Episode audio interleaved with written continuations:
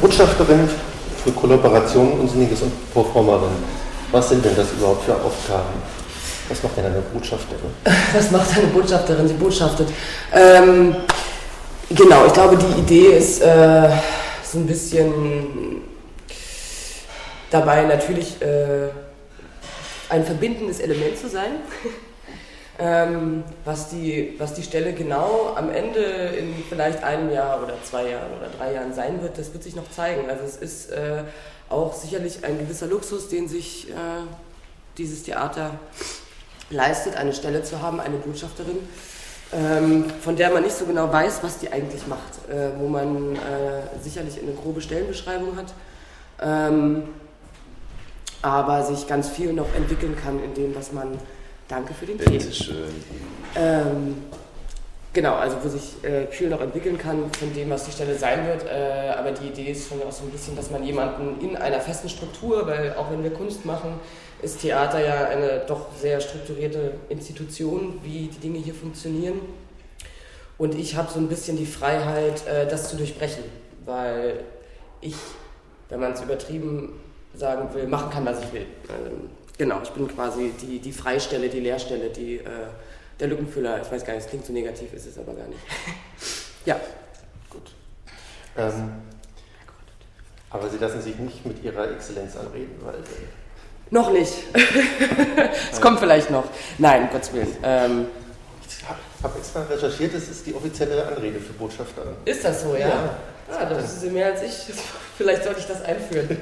Es gibt ein 200-seitiges äh, Infobroschüre vom Innenministerium, wo die Anrede für alle möglichen Leute durchgeführt ah. ist. Das, ich glaube, wir sollten da äh, zwingend drüber nachdenken. Gut. Ähm, es ist ja gesagt worden, es ist ja Freiheit zu, zu, zu durchbrechen und vor allem auch Unsinniges mal zu machen. Mhm. Ähm, was ist denn Unsinniges in der Theaterbranche? Mm, ich glaube, unsinnig ist äh, eigentlich per se Theater überhaupt, weil ähm, äh, eine Gesellschaft leistet sich eine Institution wie Theater, in der eigentlich erstmal nicht produktiv gedacht wird. Oder Kunst ist ja per se nicht unbedingt etwas Produktives im rein wirtschaftlich-ökonomischen Sinne. Ähm, so ganz stimmt das natürlich nicht, denn äh, die Theater in Deutschland sind natürlich äh, einer gewissen Produktivität unterworfen. Wir müssen Zahlen bringen, wir müssen Zuschauerzahlen erreichen und so weiter und so fort. Sonst kriegen wir am Ende kein Geld mehr. Und ähm, ich glaube, ich wünsche mir sehr, äh, dass wir im Theater es wieder schaffen, uns noch ein bisschen mehr wieder daran zu erinnern, dass das Sinnvolle an der Kunst das Sinnlose ist. Also, äh, wie gesagt, ich zitiere da immer Kant, ähm, das äh, Wohlgefallen, das, interesselose, das interessenlose Wohlgefallen an etwas, was zu nichts zu gebrauchen ist. Ähm, das ist es so ein bisschen, glaube ich. Also es geht nicht um das Endprodukt, es geht um den Prozess an sich. Genau. Morgen. Also wie quasi in der asiatischen Welt der Weg ist das Ziel.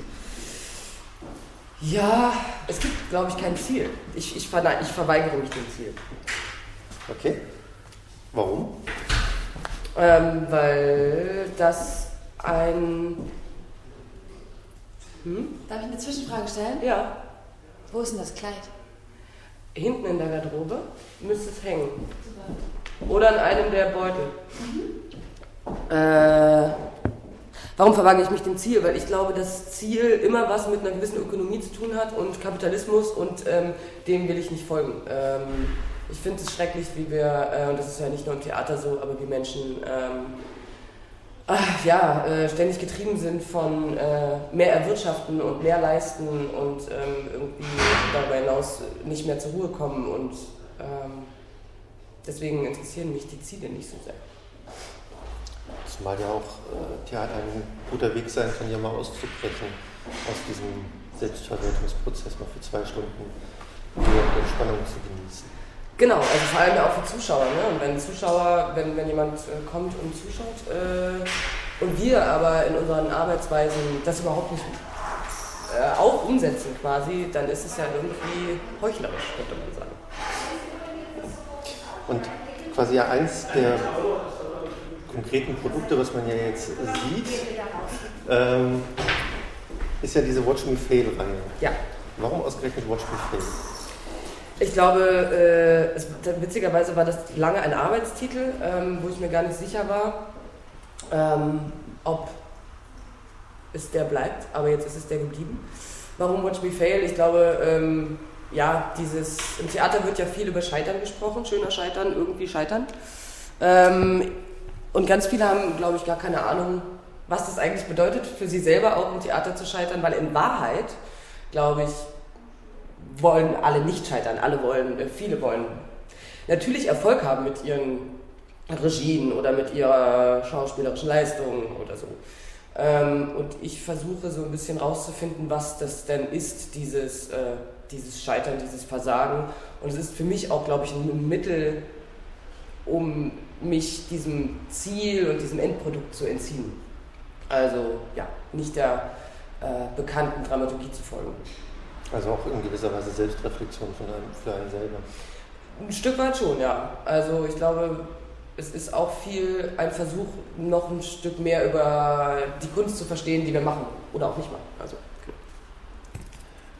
Hat es dann quasi auch Auswirkungen oder verändert es äh, quasi die, die, einzelnen Veranstaltungen, wenn quasi Kolleginnen und Kollegen aus einem Ensemble mit im Publikum sitzen? Ähm, es hilft natürlich immer, wenn Kollegen mit da sind. Das ist, äh, glaube ich, aber bei jeder anderen Theatervorstellung auch so. Äh, wenn man jetzt nicht dieses äh, Format hat, einfach weil man natürlich irgendwie den, die Unterstützung nochmal anders spürt. Ähm, aber also bei der ersten äh, Show hat es mir sehr geholfen, ähm, dass viele Kollegen da waren ich glaube, das wird sich jetzt ein Stück weit äh, relativieren. Ich freue mich immer, wenn, wenn äh, Leute da sind. Das äh, macht, wie, wie, gesagt, manchmal die Dinge einfacher. Aber ich bin gleich nervös und äh, genau. Ich, ich habe ja die zweite äh, Ausgabe gesehen ja. und äh, hat auf jeden Fall viel, viel, irgendwie ein bisschen mehr Spaß gemacht, einfach dass Kolleginnen und Kollegen einfach mit dabei saßen. Ja, man, man kann sich natürlich äh, immer auch schön beziehen, nochmal anders. Genau. Ja, als ich bei dieser zweiten Ausgabe angekommen bin, war ja die erste Aufgabe, die man ja ähm, bei jeder machen muss, ähm, so eine Art Einverständniserklärung zu unterschreiben. Ja. Die ja so, so, ein paar allgemeine Sachen hat, wie eigentlich das negiert, was man sonst im Theater immer beachten soll. Smartphone aus, äh, auf lautlos schalten, mhm. nicht rangehen. Ähm, warum diese Punkte quasi negieren?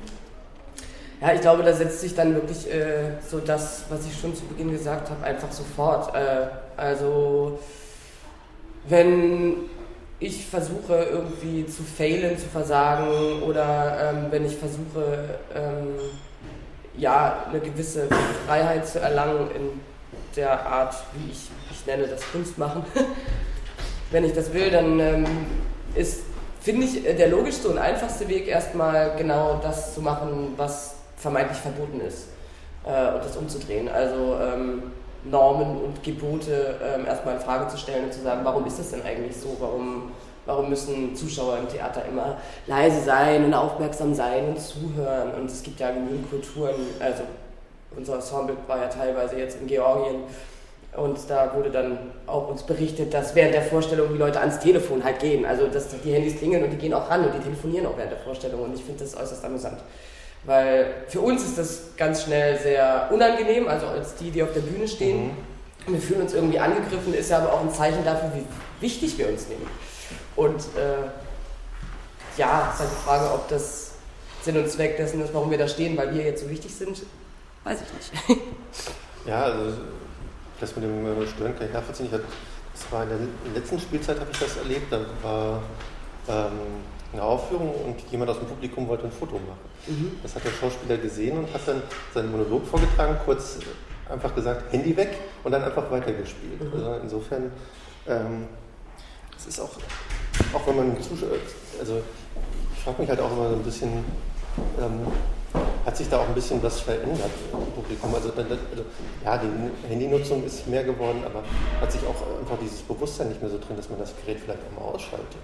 Ja, sicherlich. Ähm, aber das ist zum Beispiel genau, also ja, ähm, es ist halt, ich denke, wenn man den Zuschauern sagt, lassen Sie Ihr Handy doch an und wenn es klingelt, müssen Sie dann auch rangehen, äh, konfrontiert man ja, äh, finde ich, auf eine irgendwie charmante Art und Weise äh, schnell mit diesem, aha, ist mein Handy jetzt noch an oder nicht und ähm, schalte ich es eigentlich immer aus oder also wie auch immer. Ja. Ähm, also man, man betrachtet das Ganze einfach nochmal von, einer anderen, von einem anderen Punkt aus. Ja.